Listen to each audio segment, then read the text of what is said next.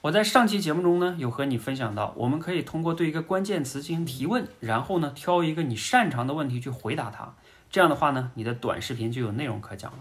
我在这里示范一下，比如说以读书为例，你可以回答我为什么要读书。我们每一个成年人呢，都会在生活跟工作中遇到各种各样的问题，那怎么办呢？如果你靠自己啊，有时候苦思冥想你也解决不了。如果你去问身边的朋友呢，他们可能跟你的认知差不多，也给不了太好的建议。这个时候啊，读书就是一种非常好的选择。首先呢，书是一个非常系统的解决的方案。你想啊，一个作者能写出一本书，那肯定是非常全面的去想了一个问题，比你平时在网上看到的文章更更系统。第二个呢，书可以打破时空的界限，无论是国内国外的，还是几千年以前的作者，只要他写的是精华，都能给你带来启发。第三个呀，就是书比较便宜，所以如果你想成为一个解决问题的高手，过好这一生。